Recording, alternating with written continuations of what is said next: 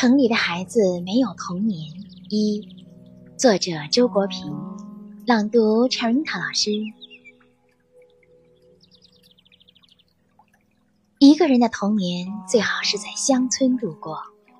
一切的生命，包括植物、动物、人，归根到底来自土地，生于土地，最后又归于土地。上帝对亚当说：“你是用尘土造的，你还要归于尘土。”在乡村，那刚来自土地的生命仍能贴近土地，从土地汲取营养。童年是生命蓬勃生长的时期，而乡村为他提供了充满同样蓬勃生长的生命的环境。农村孩子的生命不孤单，他有许多同伴，他与树、草、野兔、家畜、昆虫进行着无声的谈话。